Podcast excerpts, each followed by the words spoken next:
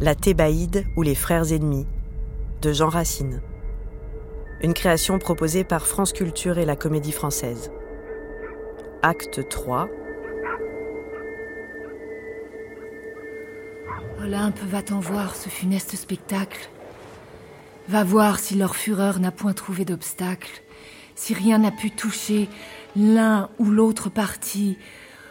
On dit qu'à ce dessin, Ménécée est sorti. Je ne sais quel dessin animait son courage. Une héroïque ardeur brillait sur son visage, mais vous devez, madame, espérer jusqu'au bout. Va tout voir, cher Olympe, et me viens dire tout. Éclaircis promptement ma triste inquiétude. Mais vous dois-je laisser en cette solitude? Va Je veux être seule en l'état où je suis. Si toutefois on peut l'être avec tant d'ennui. Dureront-ils toujours ces ennuis si funestes? N'épuiseront-ils point les vengeances célestes? Me feront-ils souffrir tant de cruels trépas sans jamais au tombeau précipiter mes pas? Oh Ciel que tes rigueurs seraient peu redoutables si la foudre d'abord accablait les coupables, et que tes châtiments paraissent infinis quand tu laisses la vie à ceux que tu punis. Tu ne l'ignores pas, depuis le jour infâme où de mon propre fils je me trouvais la femme. Le moindre détourment que mon cœur a souffert égale tous les maux que l'on souffre aux enfers. Et toutefois, ô Dieu, un crime involontaire devait-il attirer toute votre colère? Le connaissais-je? Hélas, ce fils infortuné Vous-même dans mes bras, vous l'avez amené. C'est vous dont la rigueur m'ouvrit ce précipice. Voilà de ces grands dieux la suprême justice. Jusqu'au bord du crime, ils conduisent nos pas. Ils nous le font commettre et ne l'excusent pas. Prennent-ils donc plaisir à faire des coupables afin d'en faire après d'illustres misérables?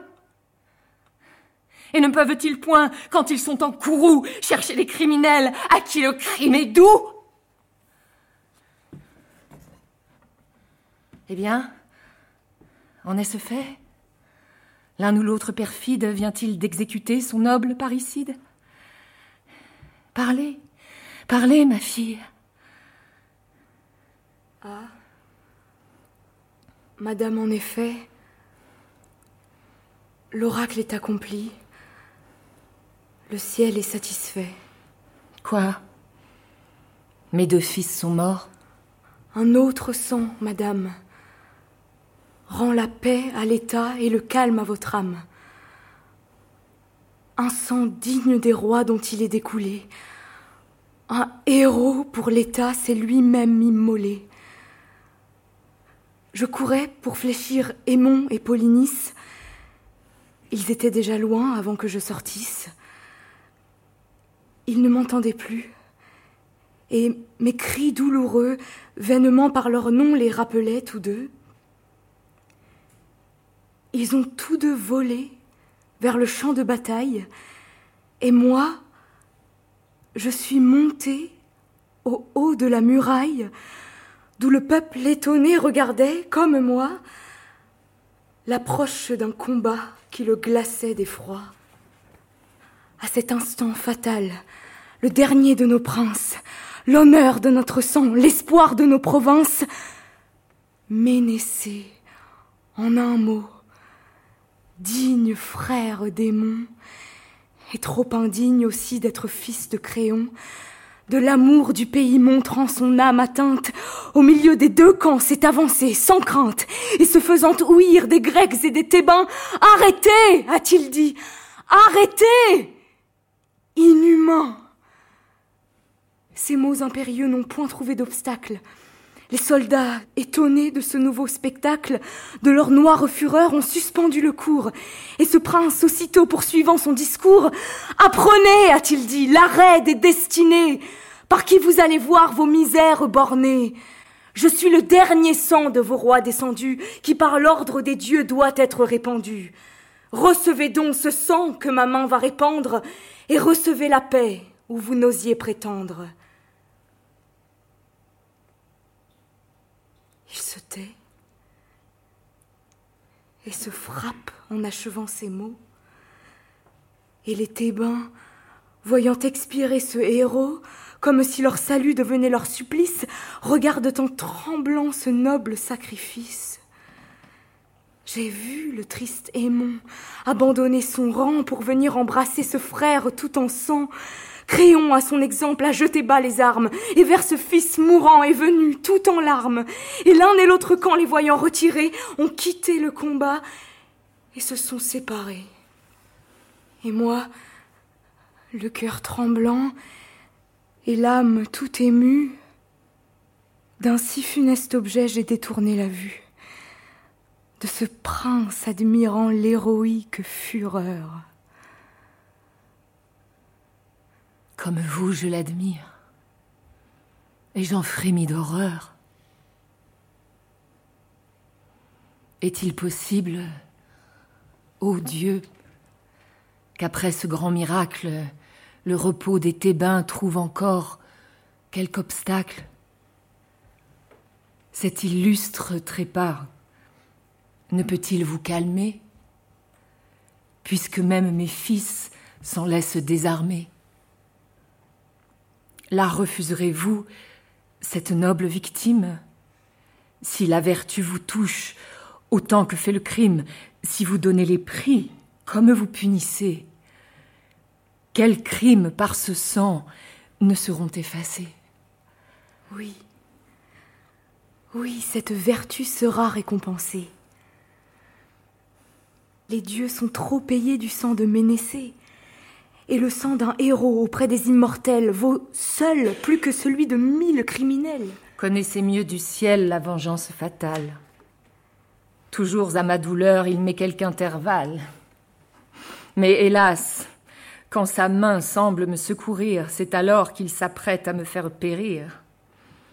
Il a mis cette nuit quelque fin à mes larmes, afin qu'à mon réveil, je visse tout en armes. S'il me flatte aussitôt de quelque espoir de paix, un oracle cruel me l'ôte pour jamais. Il m'amène mon fils, il veut que je le voie, mais hélas, combien cher me vend-il cette joie? Ce fils est insensible et ne m'écoute pas.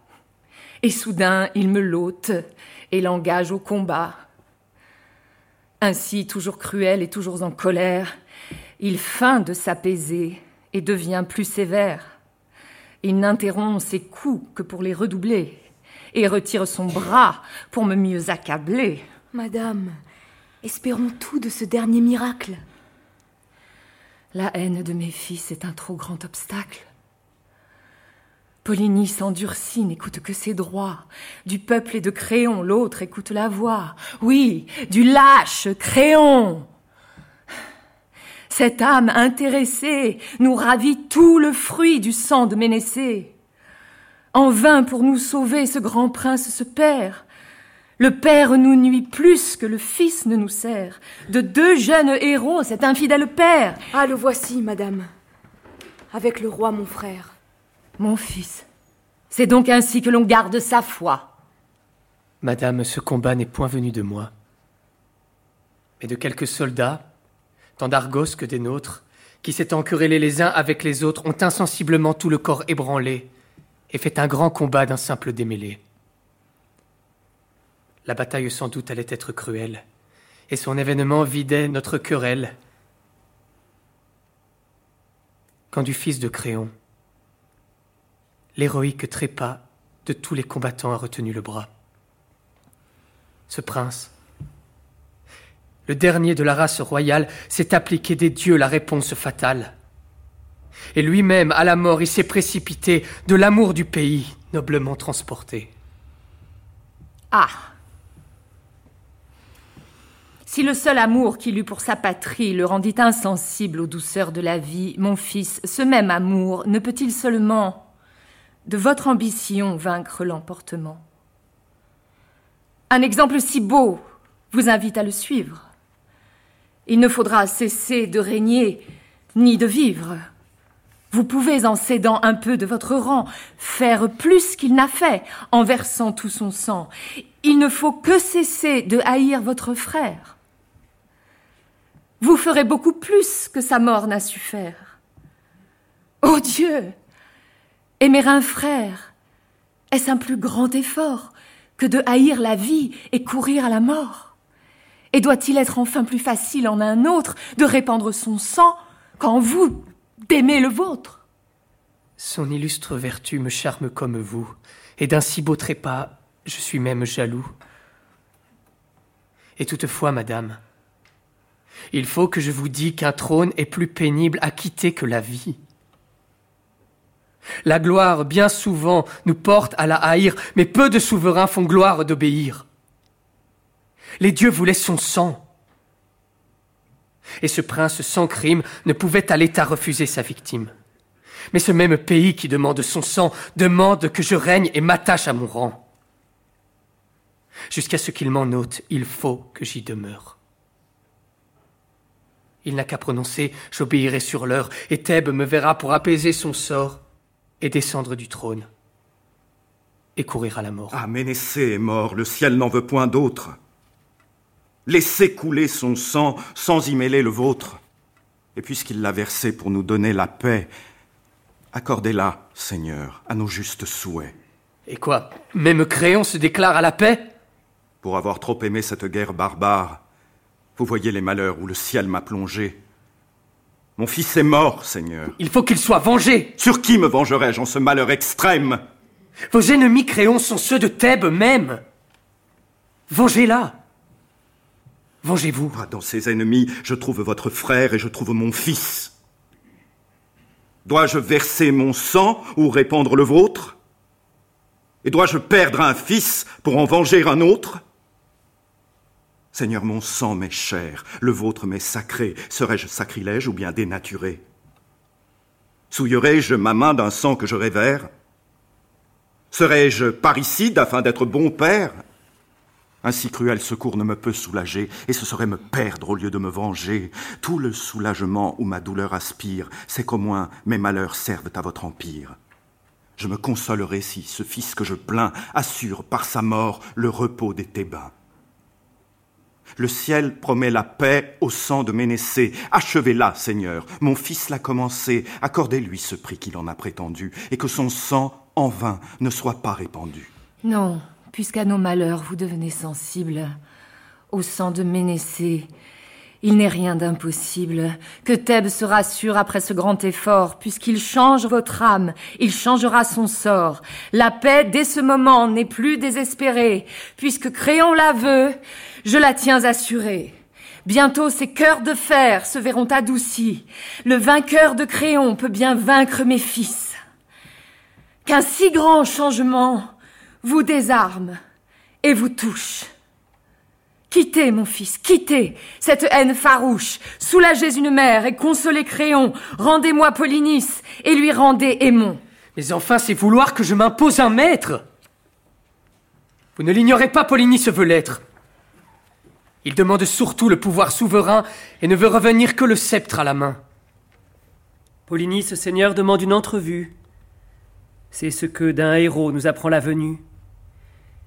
Il vous offre, Seigneur, ou de venir ici, ou d'attendre en son camp. Peut-être qu'adouci, il songe à terminer une guerre si lente, et son ambition n'est plus si violente. Par ce dernier combat, il apprend aujourd'hui que vous êtes au moins aussi puissant que lui. Les Grecs même sont là de servir sa colère, et j'ai su depuis peu que le roi, son beau-père, préférant à la guerre un solide repos, se réserve Mycène et le fait roi d'Argos tout courageux qu'il est, sans doute il ne souhaite que de faire en effet une honnête retraite. Puisqu'il s'offre à vous voir, croyez qu'il veut la paix. Ce jour la doit conclure ou la rompre à jamais. Tâchez dans ce dessin de l'affermir vous-même et lui promettez tout, hormis le diadème. Hormis le diadème, il ne demande rien. Mais voyez-le, du moins. Oui, puisqu'il le veut bien. Vous ferez plus tout seul que nous ne saurions faire, et le sang reprendra son empire ordinaire. Allons donc le chercher. Mon fils, au nom des dieux, attendez-le plutôt. Voyez-le dans ces lieux. Eh bien, madame, eh bien qu'il vienne. Et qu'on lui donne toutes les sûretés qu'il faut pour sa personne. Allons. Ah, si ce jour rend la paix aux Thébains, elle sera, Créon, l'ouvrage de vos mains. L'intérêt des Thébains n'est pas ce qui vous touche. Dédaigneuse princesse, et cette âme farouche qui semble me flatter après tant de mépris, songe moins à la paix qu'au retour de mon fils. Mais nous verrons bientôt si la fière Antigone, aussi bien que mon cœur, dédaignera le trône. Nous verrons quand les dieux m'auront fait votre roi si ce fils bienheureux l'emportera sur moi. Et qui n'admirerait un changement si rare? Créon même, Créon pour la paix se déclare. Tu crois donc que la paix est l'objet de mes soins? Oui, je le crois, Seigneur, quand j'y pensais le moins. Et voyant qu'en effet ce beau soin vous anime, j'admire à tout moment cet effort magnanime qui vous fait mettre enfin votre haine au tombeau. Ménécée, en mourant, n'a rien fait de plus beau. Et qui peut immoler sa haine à sa patrie lui pourrait bien aussi sacrifier sa vie. Ah, sans doute qui peut d'un généreux effort aimer son ennemi peut bien aimer la mort. Quoi, je négligerais le soin de ma vengeance? Et de mon ennemi, je prendrais la défense? De la mort de mon fils Polynice est l'auteur, et moi, je deviendrais son lâche protecteur? Quand je renoncerais à cette haine extrême, pourrais-je bien cesser d'aimer le diadème? Non. Non, tu me verras d'une constante ardeur haïr mes ennemis et chérir ma grandeur. Le trône fit toujours mes ardeurs les plus chères. Je rougis d'obéir où régnèrent mes pères. Je brûle de me voir au rang de mes aïeux, et je l'envisageais dès que j'ouvris les yeux. Surtout, depuis deux ans, ce noble soin m'inspire. Je ne fais point de pas qui ne tendent à l'empire. Des princes, mes neveux, j'entretiens la fureur, et mon ambition autorise la leur. Des Théocles, d'abord, j'appuyai l'injustice, je lui fis refuser le trône à Polynice. Tu sais que je pensais dès lors à m'y placer, et je l'y mis à Tal, afin de l'en chasser. Mais Seigneur, si la guerre eut pour vous tant de charme, D'où vient que de leurs mains vous arrachez les armes? Et puisque leur discorde est l'objet de vos vœux, pourquoi par vos conseils vont-ils se voir tous deux? Plus qu'à mes ennemis la guerre m'est mortelle, et le courroux du ciel me la rend trop cruelle. Il s'arme contre moi de mon propre dessein, il se sert de mon bras pour me percer le sein. La guerre s'allumait lorsque, pour mon supplice, Aimon m'abandonna pour servir Polynice. Les deux frères par moi devinrent ennemis, et je devins Attal l'ennemi de mon fils.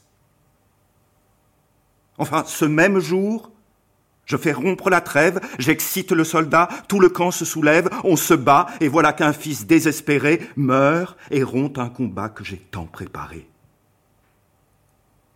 Mais il me reste un fils, et je sens que je l'aime.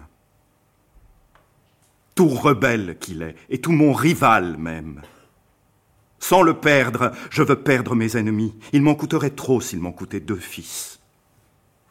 Des deux princes, d'ailleurs, la haine est trop puissante. Ne crois pas qu'à la paix jamais elle le consente. Moi-même, je saurais si bien l'envenimer qu'ils périront tous deux plutôt que de s'aimer. Les autres ennemis n'ont que de courtes haines. Mais quand de la nature on a brisé les chaînes, cher Attal, il n'est rien qui puisse réunir ceux que des nœuds si forts n'ont pas su retenir l'on hait avec excès lorsque l'on hait un frère. Mais leur éloignement ralentit leur colère. Quelque haine qu'on ait contre un fier ennemi, quand il est loin de nous, on la perd à demi. Ne t'étonne donc plus si je veux qu'ils se voient. Je veux qu'en se voyant, leur fureur se déploie, que, rappelant leur haine au lieu de la chasser, ils s'étouffent à tal, en voulant s'embrasser. Vous n'avez plus Seigneur à craindre que vous-même. On porte ses remords avec le diadème. Quand on est sur le trône, on a bien d'autres soins. Et les remords sont ceux qui nous pèsent le moins. Du plaisir de régner, une âme possédée de tout le temps passé détourne son idée, et de tout autre objet, un esprit éloigné croit n'avoir point vécu tant qu'il n'a point régné. Mais allons, le remords n'est pas ce qui me touche, et je n'ai plus un cœur que le crime est farouche. Tous les premiers forfaits coûtent quelques efforts, mais à tal. On commet les seconds sans remords.